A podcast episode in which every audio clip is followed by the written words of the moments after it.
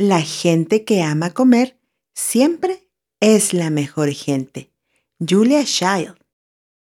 Hola, buenos días, buenas tardes o buenas noches. No importa a qué hora estés escuchando este episodio, lo importante es que tu día esté muy bonito. Mi nombre es Gaby García y es un gustazo saludarte desde Tierras Potosinas.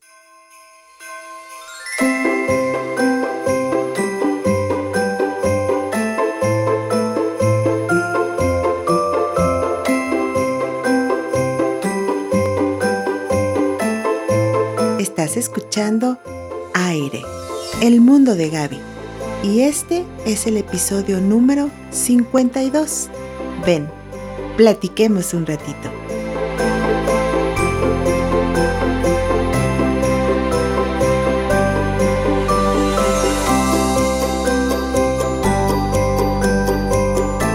Poco a poco se van sumando días al calendario y nos estamos acercando a esos momentos de comidas deliciosas.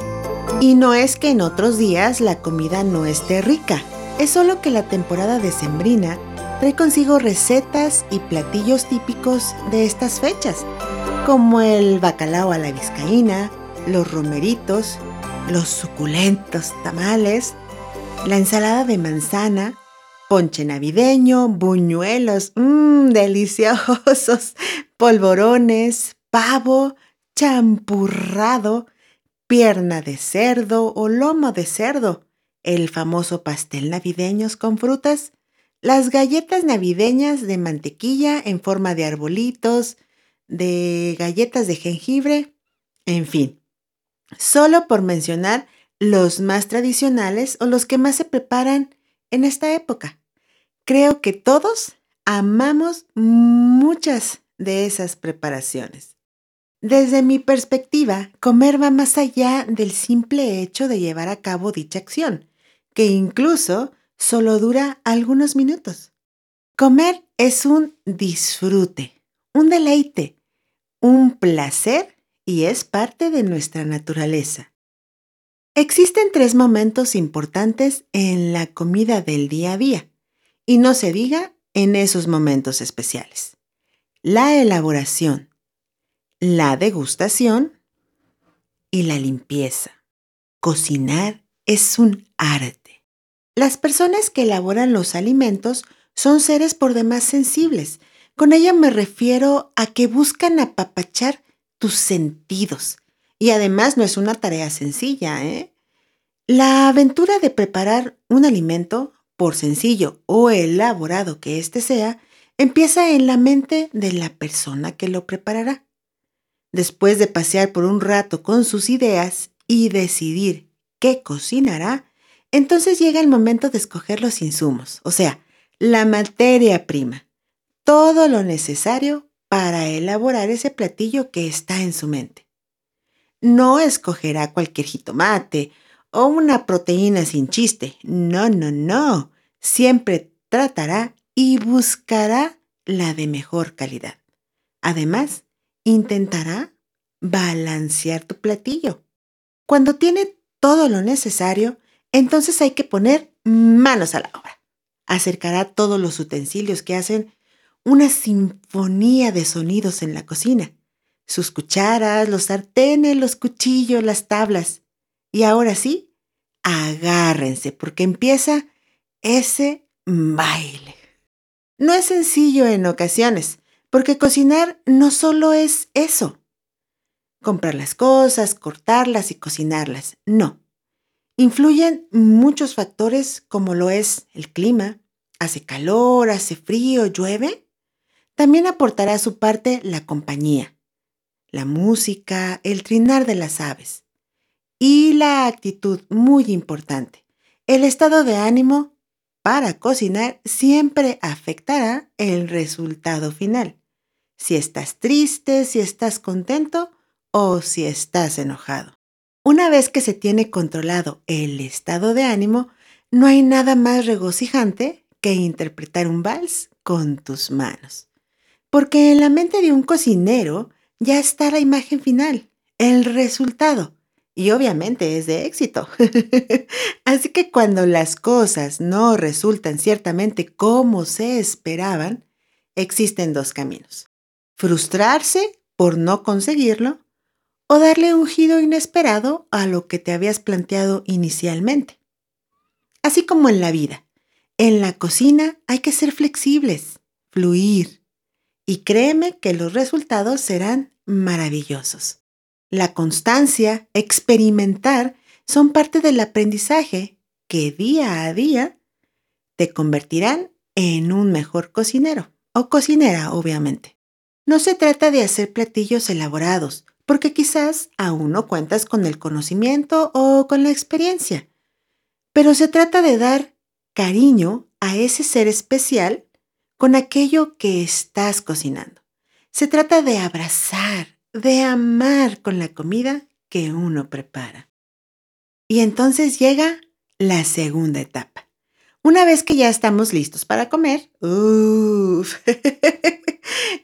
realmente se enamora. Al menos yo sí me enamoro de los sabores, de los colores, de las texturas, de los aromas.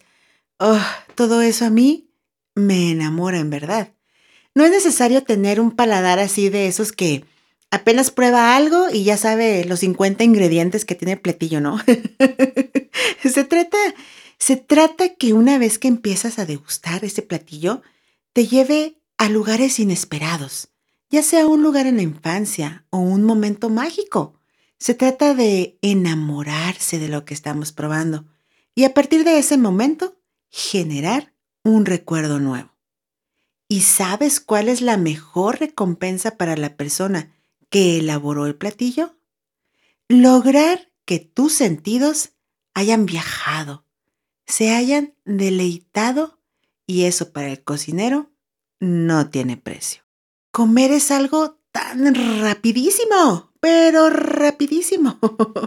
Puedes pasar horas elaborando una receta y en menos de media hora lo que preparaste, ¡pum!, se esfumó.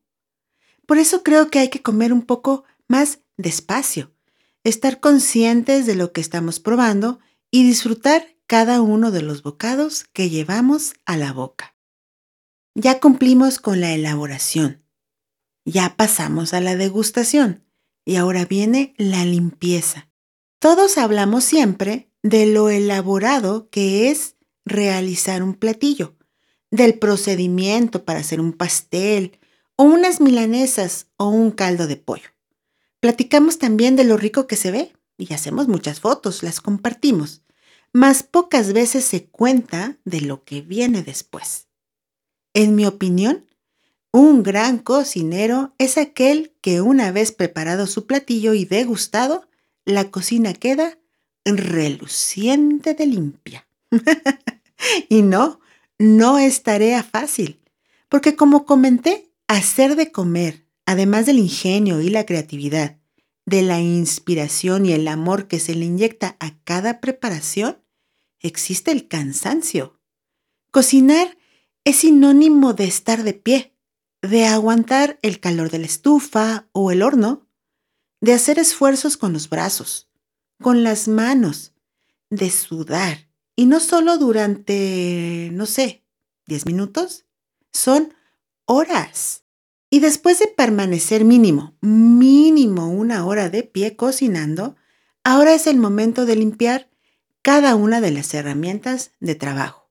Los sartenes, las cucharas, los cuchillos, las ollas, las tablas, vasos, platos y una herramienta por demás importante, la estufa las parrillas, las hornillas, donde preparaste todo. Así que imagina, si para cocinar tardaste mínimo una hora, o sea, digo mínimo porque puede ser más tiempo, para limpiar te llevará el doble. Al menos a mí eso me pasa. yo no sé, pero yo me tardo más en limpiar que en cocinar. Eso sí, una vez que se logra el objetivo es simplemente y sencillamente reconfortante. Al menos cuando yo ya por fin terminé de limpiar la cocina, digo, wow, valió la pena el esfuerzo. Como dije, cocinar es un arte, no solo por el platillo en sí, sino por todo lo que envuelve alimentar al prójimo. Es realmente sorprendente, al menos para mí, lo que podemos hacer con nuestras manos. Transformar ingredientes en un platillo delicioso sí que me maravilla. Transmitir los conocimientos culinarios también es otro reto. Hay muchas personas que aprenden a cocinar viendo a sus mamás o papás, a la abuelita o al tío, tía o al amigo o a la amiga, el hermano, la hermana. Cada uno tiene su estilo, cada uno tiene su sazón y todos, aunque hagan el mismo platillo, será diferente, pero delicioso. Cocinar, preparar los alimentos es un verdadero gusto. Se hace con emoción y cariño. Comer y disfrutar lo que nuestras manos elaboraron es todo un placer, un deleite. Limpiar la cocina, dejarla impecable, es realmente satisfactorio. Así que imagina el trabajo que hace quizás tu mamá cada vez que cocina a diario. El trabajo que hacen los que cocinan en un restaurante.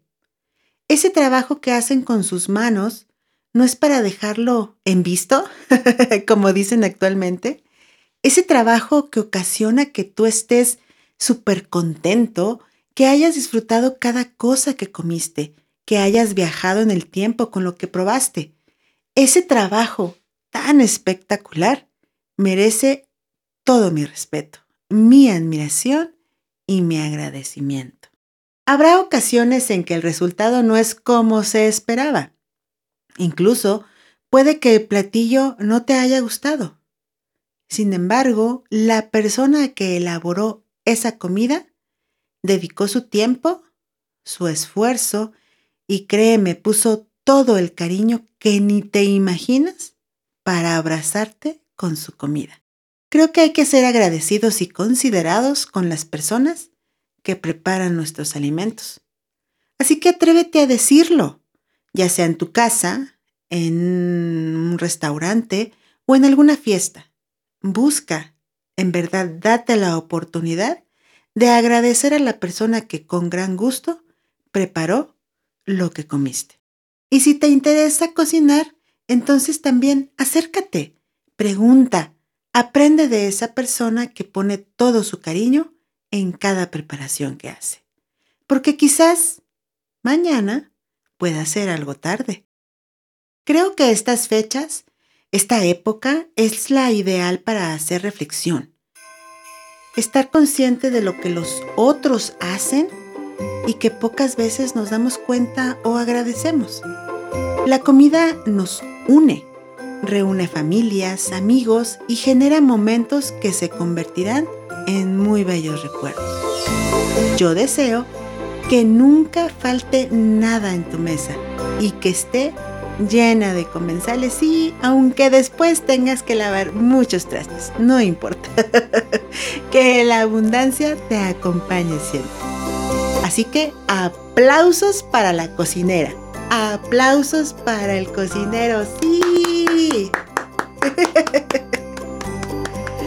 que hoy todo te pase bonito. Que comas riquísimo. Y recuerda, sonríe. Es el mejor alimento para el alma. Hasta la próxima. Bye bye.